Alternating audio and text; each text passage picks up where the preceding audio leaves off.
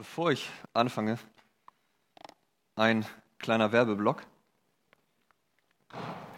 Ich habe nämlich während meiner Vorbereitung gemerkt, wie umfangreich dieses Thema ist. Wie ihr vielleicht auch schon feststellen werdet, wenn wir dann ein bisschen über dieses Thema sprechen. Aber es war so umfangreich, dass ich in dieser Predigt nicht alles nennen kann, was dieses Thema umfasst.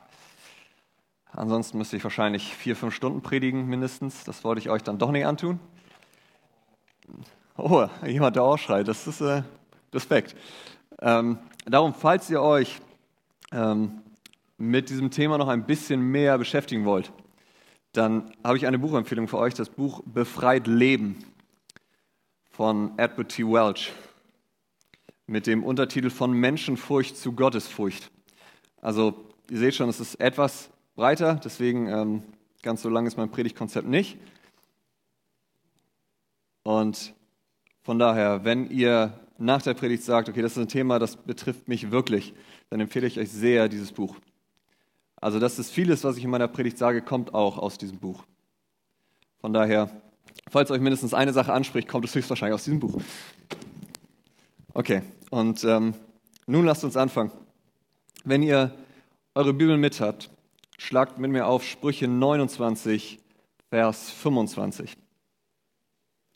Sprüche 29, Vers 25. Aber bevor wir den Text lesen, erzähle ich euch eine kleine Geschichte. Von einem Mädchen namens Sarah. Sarah besuchte eines der besten Colleges des Landes und gehörte in drei Sportdisziplinen zur Spitze. Und nicht nur das, in all drei Sportarten war sie Teamchefin ihres Jahrgangs und hatte von ihrem College gerade eine Auszeichnung als beste weibliche Sportlerin erhalten. Man sollte meinen, dass sie mit diesen Fähigkeiten und mit dieser Anerkennung über ein gesundes Selbstbewusstsein verfügte. Doch sie sorgte sich bereits um das nächste Jahr. Die Erwartungen der anderen würden noch höher sein als jetzt. Wie konnte sie ihre Leistung noch einmal steigern?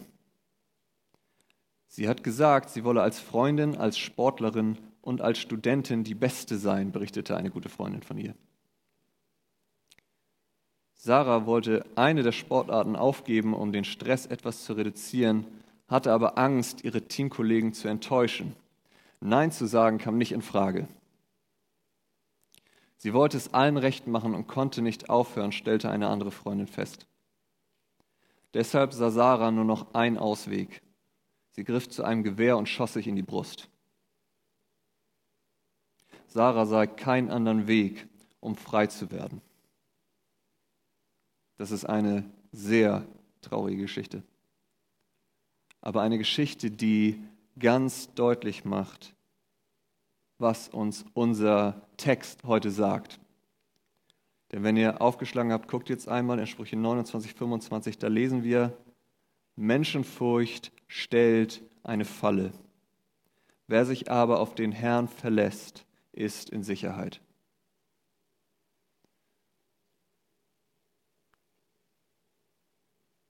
Jetzt sagst du vielleicht, naja, das betrifft mich ja nicht, ich habe ja keine Angst vor Menschen. Aber sei vorsichtig, denn ich bin der Überzeugung, dass dieses Thema uns alle betrifft. Vielleicht nicht in dieser Extremform, wie wir es eben gehört haben, aber jeder von uns fürchtet Menschen. Und deswegen, für diejenigen von euch, die mitschreiben, hier wie immer eine kleine Gliederung, was werden wir uns angucken. Wir werden erstmal gucken, was ist die Definition von Menschenfurcht? Was ist Menschenfurcht eigentlich?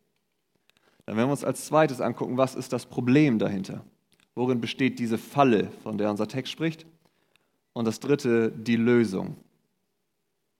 Also die Definition, das Problem, die Lösung. Und was ich ja auch immer sehr gerne tue, ist, falls es euch so geht wie mir und ihr heute sehr müde seid, habe ich euch mal wieder einen Satz mitgebracht, der diese Predigt zusammenfasst. Ich habe mir diesmal sogar eigentlich äh, eingetippt. Genau, da habt ihr ihn. Und den werden wir jetzt einfach die ganze Zeit stehen lassen. Und ihr könnt da immer wieder drauf gucken, falls ihr einschlaft und äh, überlegt, worum ging es heute. Da habt ihr es. Der Satz lautet wie folgt, und das, darum wird es in der ganzen Predigt gehen. Gott immer mehr kennen, vertrauen, fürchten, lieben und folgen zu lernen. Befreit uns mehr und mehr davon, Menschen zu unseren Götzen zu machen und lehrt uns, sie mehr zu lieben und weniger zu gebrauchen. Noch einmal, Gott immer mehr kennen, vertrauen, fürchten, lieben und folgen zu lernen. Befreit uns mehr und mehr davon, Menschen zu unseren Götzen zu machen und lehrt uns, sie mehr zu lieben und weniger zu gebrauchen. Das ist Absicht, dass das G in Klammern gesetzt ist. Das heißt, es bewahrt uns sowohl davor, sie zu gebrauchen, als auch sie zu brauchen. Okay, fangen wir an. Die Definition, was ist Menschenfurcht eigentlich? Vielleicht fangen wir erstmal damit an, was Menschenfurcht nicht ist. Menschenfurcht ist kein gesunder Anstand oder Respekt. Also wenn du in ein Restaurant gehst und dort nicht laut rülpst, dann hat es nichts mit Menschenfurcht zu tun, sondern es ist ein gesunder Anstand. Okay? Okay, ihr seht alle schockiert aus, das kennt ihr nicht, oder? Also, das hat nichts mit Menschenfurcht zu tun, das ist einfach Respekt deinen Mitmenschen gegenüber. Das hat nichts mit Menschenfurcht zu tun. Auch Angst ist nicht unbedingt gleich Menschenfurcht. Das ist vielleicht etwas verwirrender. Aber Angst ist nicht unbedingt gleich Menschenfurcht. Angst zu haben ist an sich nicht unbedingt verkehrt.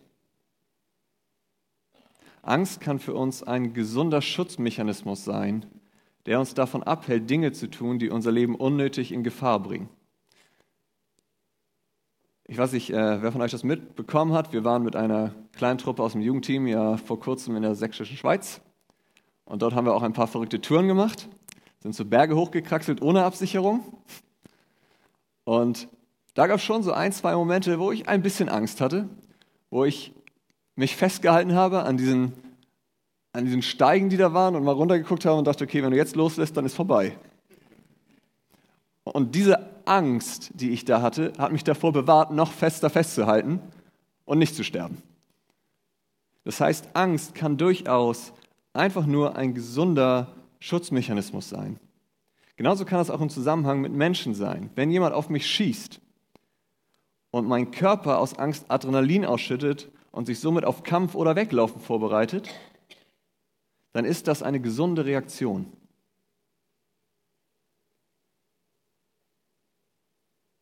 Weil wir in einer sündigen Welt leben, müssen wir hin und wieder Angst haben. Und dass das keine Sünde ist, macht David und seine Psalmen eigentlich ziemlich deutlich und ist ein sehr gutes Beispiel dafür. Was David in seinem Psalm beschreibt, ist keine Menschenfurcht, denn sie verlieren Gott in dem Moment nicht aus dem Blick. Ein Beispiel. Er schreibt zum Beispiel im Psalm 31, Vers 14 bis 16, denn ich höre das Tuscheln der Menge, Schrecken ist überall. Also ihr seht, das ist Angst. Schrecken ist überall. Aber dann sagt er, sie beraten miteinander über mich und planen, mir das Leben zu nehmen. Also das ist wirklich etwas Ernstes. Ich aber, Herr, hoffe auf dich und sage, du bist mein Gott. Meine Zeit steht in deinen Händen. Das hat nichts mit Menschenfurcht zu tun. Er sagt, ja, da ist Schrecken überall, aber Menschenfurcht habe ich nicht. Und meine Hoffnung, Gott, bist du. Aber wenn die Angst Gott vergisst und sich selbstständig macht, kann sie leicht zur Menschenfurcht und somit zur Sünde werden. Und ja, ich gebe zu, dass der Grad zwischen diesen Sachen sehr schmal ist und nicht immer leicht zu unterscheiden. Und darum müssen wir unser Herzen prüfen, was genau in ihnen vorgeht. Aber was genau bedeutet jetzt also Menschenfurcht? Was ist dann Menschenfurcht? Okay, Menschenfurcht, zwei Worte. Furcht vor Menschen. Aber was bedeutet es, Menschen zu fürchten? Dazu müssen wir wissen, dass die Bibel den Begriff fürchten viel weiter fasst, als nur Angst vor jemandem zu haben. Es bedeutet nicht nur Angst vor jemandem zu haben, sondern auch jemanden zu verehren, sich beherrschen oder bestimmen zu lassen, andere Menschen zu vergöttern, auf sie zu vertrauen oder uns von ihnen abhängig zu machen.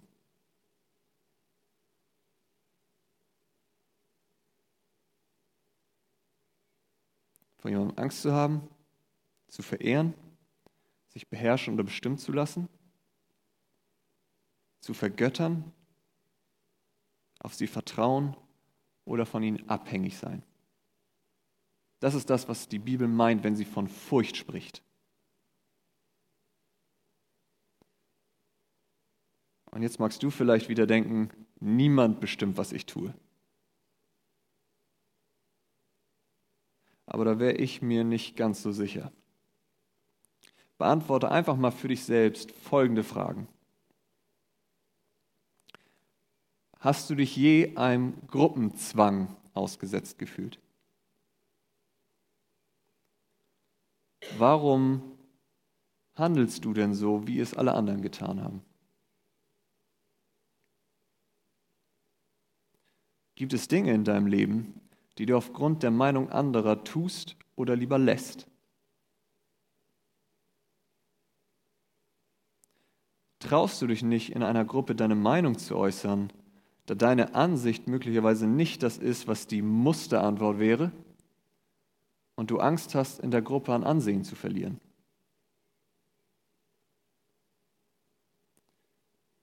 Bist du oft überengagiert weil du anderen gefallen willst und schaffst es darum nicht Nein zu sagen. Bemühst du dich so sehr, etwas zu können oder dich in etwas zu verbessern, weil das eben dein Ruf ist und dich die anderen dafür schätzen und respektieren?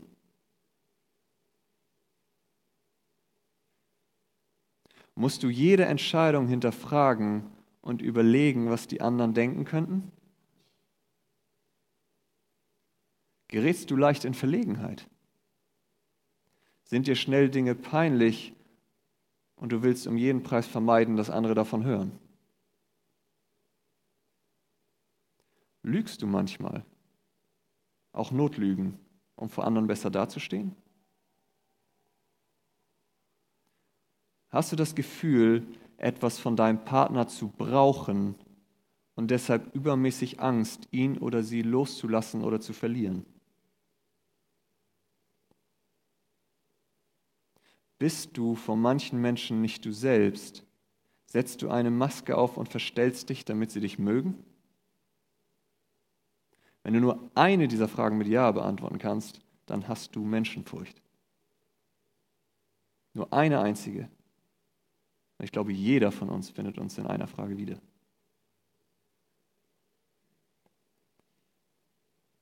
Und das ist nur ein kleiner Auszug. Wir könnten weitermachen und weitermachen, aber wie gesagt, meine Zeit reicht nicht aus. Und ich wette, irgendwann komme ich zu einem Punkt, wo du sagen musst, ja, okay, das trifft auf mich zu.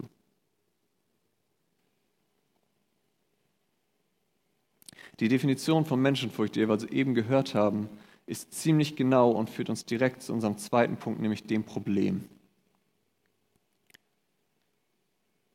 Unser Ausgangsvers hat gesagt, Menschenfurcht stellt eine Falle. Worin besteht diese Falle?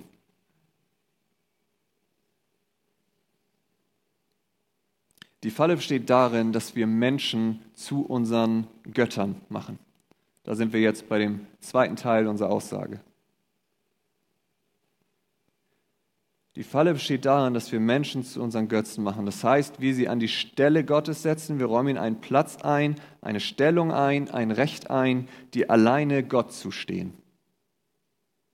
Das ist das, was die Bibel uns selbst bezeugt. In Römer Kapitel 1, Vers 19 bis 23 lesen wir davon, wie Paulus schreibt, dass wir Menschen die Herrlichkeit Gottes vertauscht haben, eingetauscht haben gegen etwas Vergängliches. Und er zählt unter anderem Menschen auf. Und das ist, was jeder von uns immer wieder tut. Wir tauschen Gott ein gegen Menschen. Und Warum tust du das? Du fürchtest Menschen mehr als Gott, weil du glaubst, sie könnten dir das geben oder auch nehmen, was du brauchst, beziehungsweise was dein Herz sich wünscht. Das ist der Grund, warum du sie fürchtest. Weil du glaubst, sie können dir das geben oder auch nehmen, was du brauchst, beziehungsweise was dein Herz sich wünscht.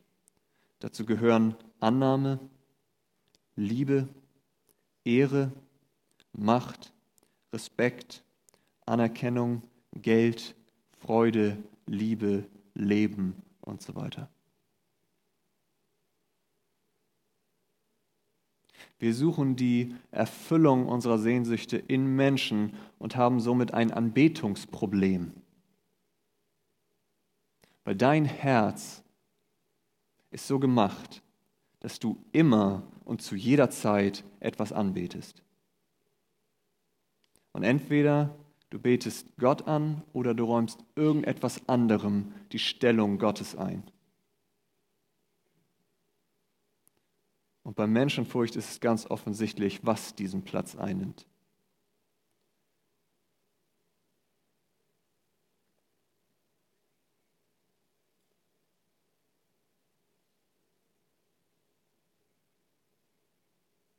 Welche Falle steht dahinter?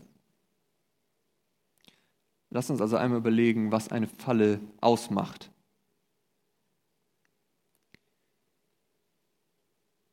Man erkennt eine Falle zumeist auf den ersten Blick nicht als eine solche. Oder ich weiß nicht, ob ihr diese, diese Tierfallen kennt, diese großen Bärenfallen zum Beispiel, was man immer macht. Du lässt sie da nicht einfach liegen, sondern tust zum Beispiel Blätter rauf, damit sie nicht auffällt. Hast du das schon mal gesehen? Okay, ein paar zumindest. Also man macht das so. Ja? Man glaubt nicht, dass Tiere so dumm sind. Man erkennt sie also nicht als solche, beziehungsweise oft sieht sie nicht schlimm aus oder sie sieht sogar verlockend aus. Eine Mäusefalle mit Käse zum Beispiel. Das sieht auf den ersten Blick für diese Maus zumindest verlockend aus. Wobei ich gehört habe, Käse ist gar nicht unbedingt das Beste, aber ist egal. Genauso sieht es erst nicht schlimm aus, dass wir unsere Sehnsüchte bei Menschen stillen wollen. Und es wirkt vielleicht sogar verlockend, weil es den Anschein haben kann, dass es funktioniert. Aber ich kann dir sagen, im Endeffekt können Menschen deine Sehnsüchte nicht stillen. Denn sie können nicht immer für dich da sein. Sie verwerfen dich genauso schnell, wie sie dich mögen. Meistens reicht eine falsche Tat, ein falsches Wort. Und selbst wenn sie dich mögen, mögen sie dich vielleicht nur aufgrund der Maske, die du für sie aufgesetzt hast und gar nicht dich als die Person, die du eigentlich bist.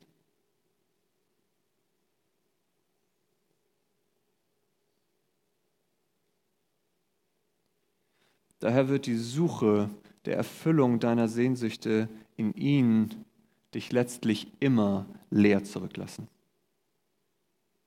Sie können diese Sehnsucht nach all diesen Dingen, die wir aufgezählt haben, nicht stillen. Sie können es nicht.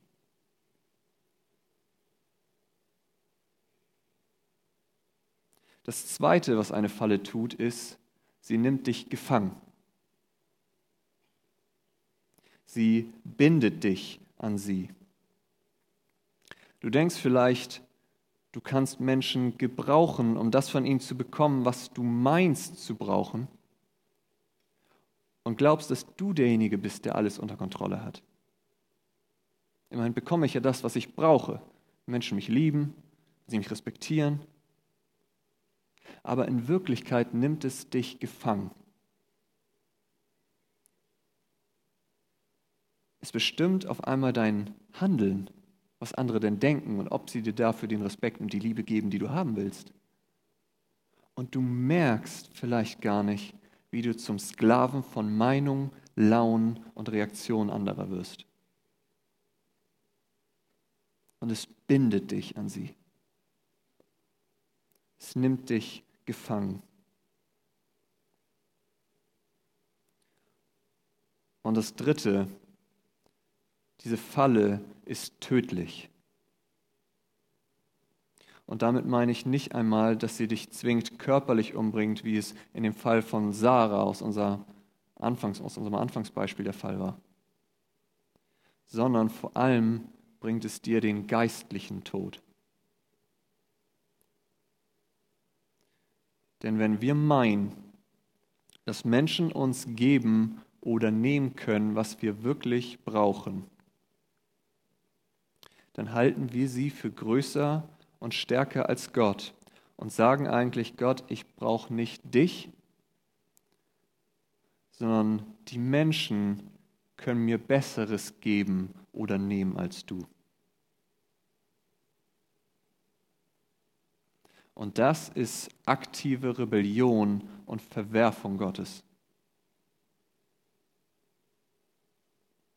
Das ist, was die Bibel auch als Sünde bezeichnet. Und nun haben wir das Problem, dass wir uns mit dem lebendigen Gott angelegt haben, der selbst sagt, ich bin der Herr dein Gott, du sollst keine anderen Götter haben neben mir. Und nicht nur das, er hat auch gesagt, ich bin der Herr, das ist mein Name, ich will meine Ehre keinem anderen geben, noch mein Ruhm den Götzen. Und mit diesem Gott hast du dich angelegt, dem Allmächtigen, dem Endlosen, dem Ewigen, dem Allwissenden. Und du hast keine Chance.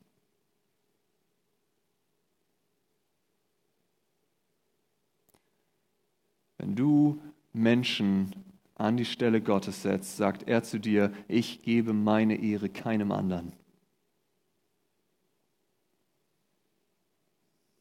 Das ist dein größtes Problem. Du hast Gott verworfen, ihn abgelehnt und ausgetauscht und bist somit in die Falle getappt, die dich nicht nur unbefriedigt zurücklässt, sondern sogar dir den ewigen, Zorn, äh, ewigen Tod unter Gottes Zorn bringt, was die Bibel auch als Hölle bezeichnet. Der Ort, an dem du die gerechte Strafe erwartest weil du Menschen an Gottes Stelle gesetzt hast und sie gefürchtet hast, statt Gott selbst zu ehren. Das ist die Falle, in die wir tappen. Das ist unser großes Problem.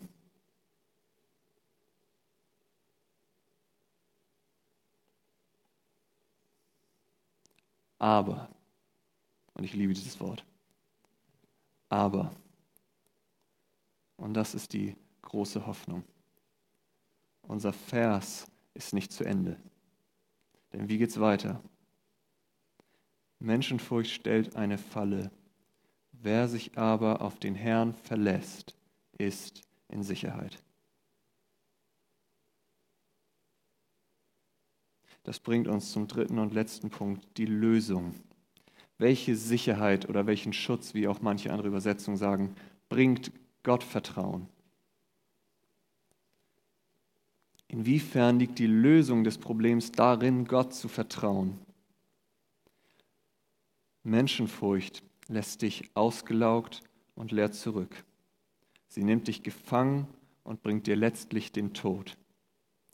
Aber Gott allein kann all deine Sehnsüchte, die er selbst in dich hineingelegt hat, stillen und deinem Herzen Ruhe und Frieden geben und dich befreien und dir Leben schenken.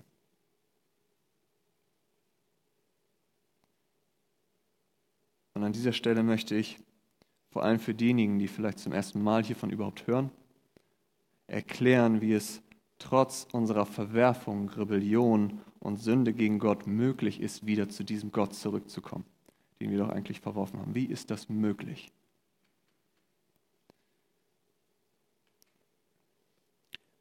Ja, es stimmt, dass jeder von uns Gott verworfen, ihn ausgetauscht und somit gegen ihn aufbegehrt hat. Und in seiner vollkommenen Gerechtigkeit muss er jede Sünde bestrafen so wie wir es auch von einem gerechten Richter erwarten würden, oder? Wer von euch möchte eine Justiz in Deutschland haben, die Gesetzesübertretung nicht mehr bestraft. Das ist das, was wir von einem gerechten Richter erwarten. Und Gott wird es tun. Aber Gott ist kein Mensch, der aufhört, dich zu lieben, wenn du eine falsche Handlung begangen hast. Seine Liebe zu dir ist nicht abhängig davon, ob du alles richtig machst. Er liebt dich immer noch. Und deshalb macht er dein Problem zu seinem eigenen. Das ist, wie Gott ist. Er macht dein Problem, das du eigentlich dir selbst eingebrockt hast, zu seinem. Und so schuf er in seiner Liebe einen Weg, wie er dir gnädig sein und dich vor seinem Zorn retten kann, ohne seiner Gerechtigkeit Abbruch zu tun. Wie? Gott selbst wurde in Jesus Christus Mensch. Er lebte das perfekte Leben im vollen Gehorsam Gott gegenüber, das du hättest leben müssen. Und als er gequält, misshandelt und gekreuzigt wurde, ertrug er das, was du aufgrund deiner Rebellion verdient hättest. Er trug es an deiner Stelle. Er bezahlte deine Strafe. Er starb dein Tod.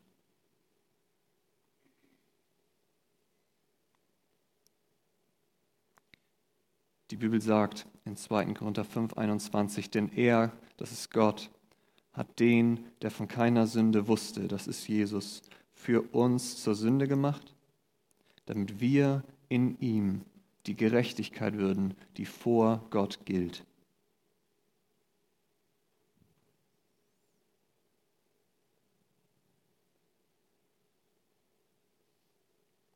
Das Einzige, was du tun musst, ist daran zu glauben. Das heißt, Jesus Christus als dein persönlichem Retter zu vertrauen. Deine Hoffnung allein auf ihn zu setzen. Dann gilt das, was er getan hat, auch für dich. Und du darfst wieder zu diesem Gott zurückkommen, der alle deine Sehnsüchte stillen und deinem Herzen Ruhe, Frieden, Freude und alles andere schenken kann. Und der Glaube an ihn bringt nicht den Tod, wie die Falle es tut, sondern Leben. Wer aber auf den Herrn vertraut, ist in Sicherheit.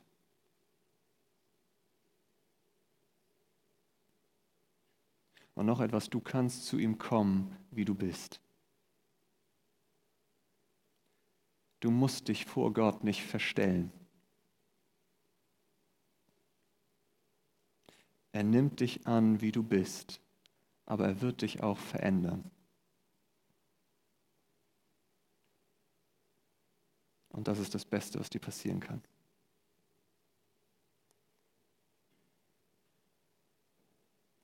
Und wir alle sollten Gott immer besser kennenlernen und ihm vertrauen, dass er größer und stärker ist und er allein uns geben kann, was unser Herz sich wirklich wünscht. Denn das zu erkennen, befreit dich mehr und mehr von Menschenfurcht. Denn dann musst du nicht mehr versuchen, die Erfüllung in Menschen zu finden und deinen Wert daran zu definieren, ob sie dich mögen oder nicht. Wenn du Gott hast, hast du alles, was du brauchst. Er ist mehr als genug.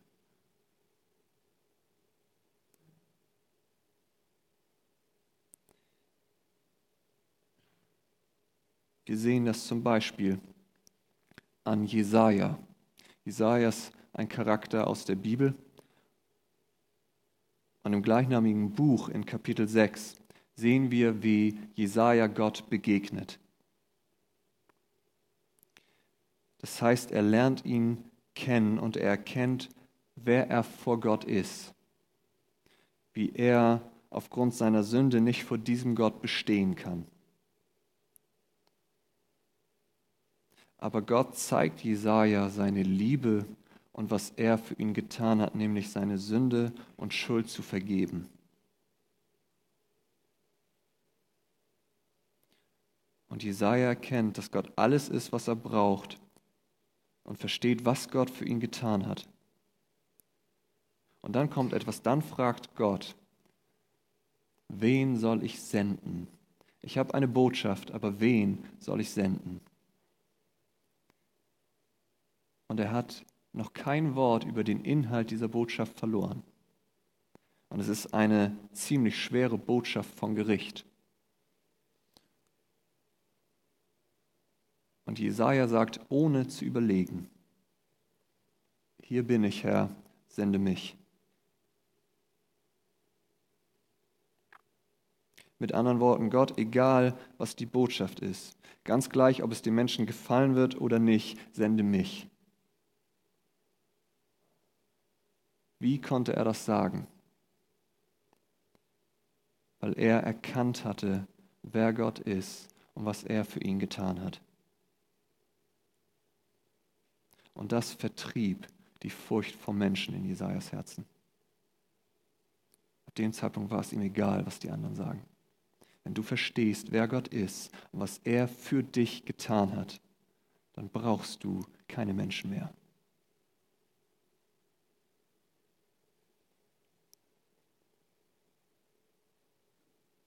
Wir sehen also schon den ersten Teil, Gott immer mehr zu kennen und zu vertrauen, befreit uns mehr und mehr davon, Menschen zu unseren Götzen zu machen.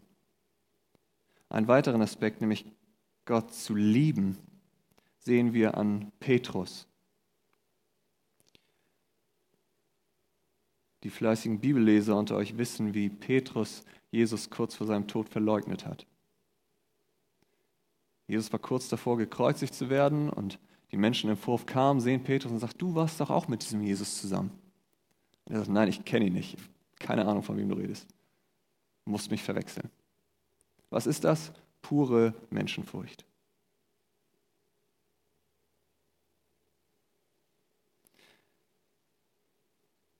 Und in der Zwischenzeit stirbt Jesus für Petrus. Petrus denkt, alle Hoffnungen sind verloren.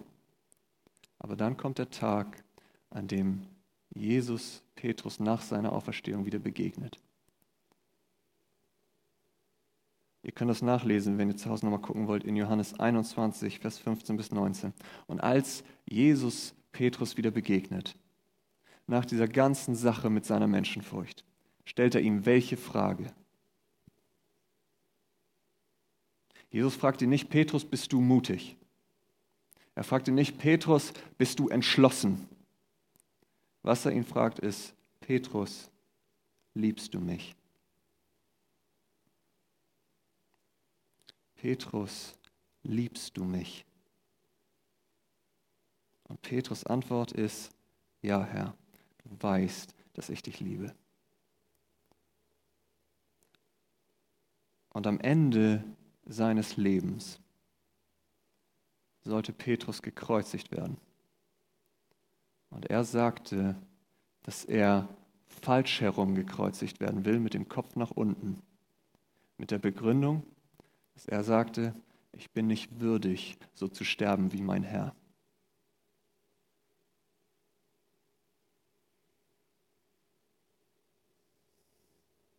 Wie konnte er auf einmal so mutig sein? Weil er Jesus kannte er verstanden hatte, was Jesus am Kreuz für ihn getan hat, nämlich dass er ihm alle Schuld vergeben und ihn gerettet hat und er seinen Herrn wirklich liebte. Aber wir sehen auch, und das ist das Schöne auch an dieser Geschichte mit Petrus, dass es ein Prozess ist.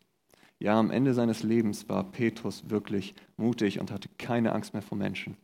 Aber zwischen der Begebenheit seiner ersten Verleugnung von Jesus und seinem späteren Tod, wo er keine Angst mehr hatte, gab es immer wieder Momente, wo Petrus gefallen ist. Wir lesen zum Beispiel einen davon in Galater 2, Vers 11 bis 14, wo Petrus wieder in die Menschenfurcht fiel. Was wir daran einfach sehen ist, es ist ein Prozess.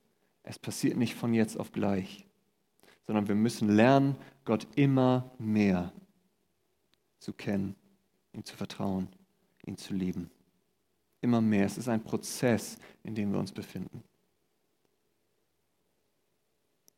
Und man könnte jetzt noch viel mehr erzählen, wie alle diese Dinge, die in dieser Kernaussage stecken und genannt sind, uns helfen, weniger Menschenfurcht zu haben. Wir könnten jetzt noch auf das Fürchten eingehen und auf noch viele andere Sachen und noch viel darüber reden, wie groß der Umfang ist. Aber zum Schluss möchte ich nur noch einen Punkt anbringen. Nämlich Gott kennenzulernen und zu sehen, dass er alles ist, was wir brauchen. Und damit sind wir dann bei unserem letzten Teil. Lehrt uns, die Menschen zu lieben und weniger zu gebrauchen.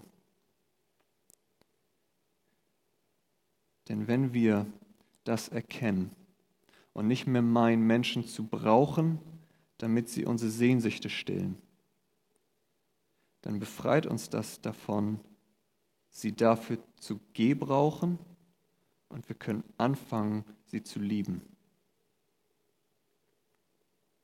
Jesus ist hierfür das beste Beispiel. Er wusste, dass Gott alles ist, was er braucht, und das befreite ihn davon, Menschen gefallen zu wollen. Hat den Menschen alles gefallen, was Jesus getan und gesagt hat? Nein, sonst hätten sie ihn nicht gekreuzigt, oder?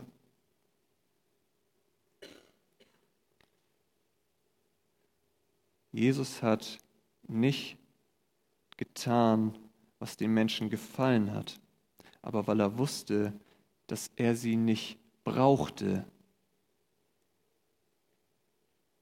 konnte er sie so sehr lieben, dass er ihnen die Wahrheit nicht verschwieg und alles tat, um sie zu retten.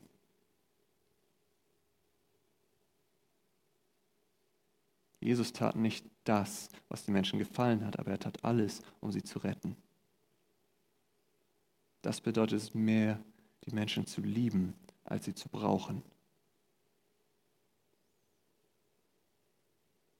Und darum lass mich auch dir heute die Frage stellen. Solltest du nicht aufhören, Menschen zu fürchten und zu meinen, sie zu brauchen und anfangen, sie zu lieben?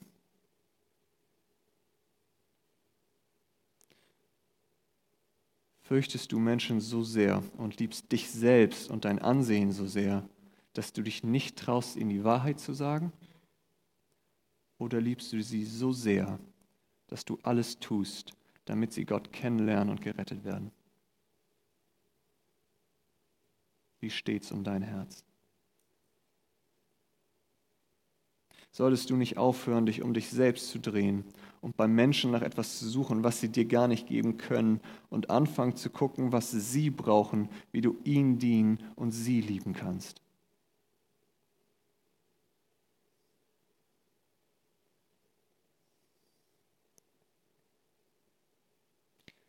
Darum lasst uns lernen, Gott immer mehr kennen, vertrauen, fürchten, lieben und folgen zu lernen. Denn das befreit uns mehr und mehr davon, Menschen zu unseren Götzen zu machen und lehrt uns, sie mehr zu lieben und weniger zu gebrauchen. Amen. Das Lobpreisteam kann nach vorne kommen. Und lasst uns jetzt daran denken, was er für uns getan hat. Menschenfurcht bringt zu Fall. Wer sich aber auf den Herrn verlässt, ist in Sicherheit. Hast du das in deinem Leben schon erlebt? Kennst du diesen Gott? Kennst du diesen Retter, der dich zurück zu dem Gott bringt, der einzig und allein deine Sehnsüchte stellen kann? Das wünsche ich dir für heute Abend.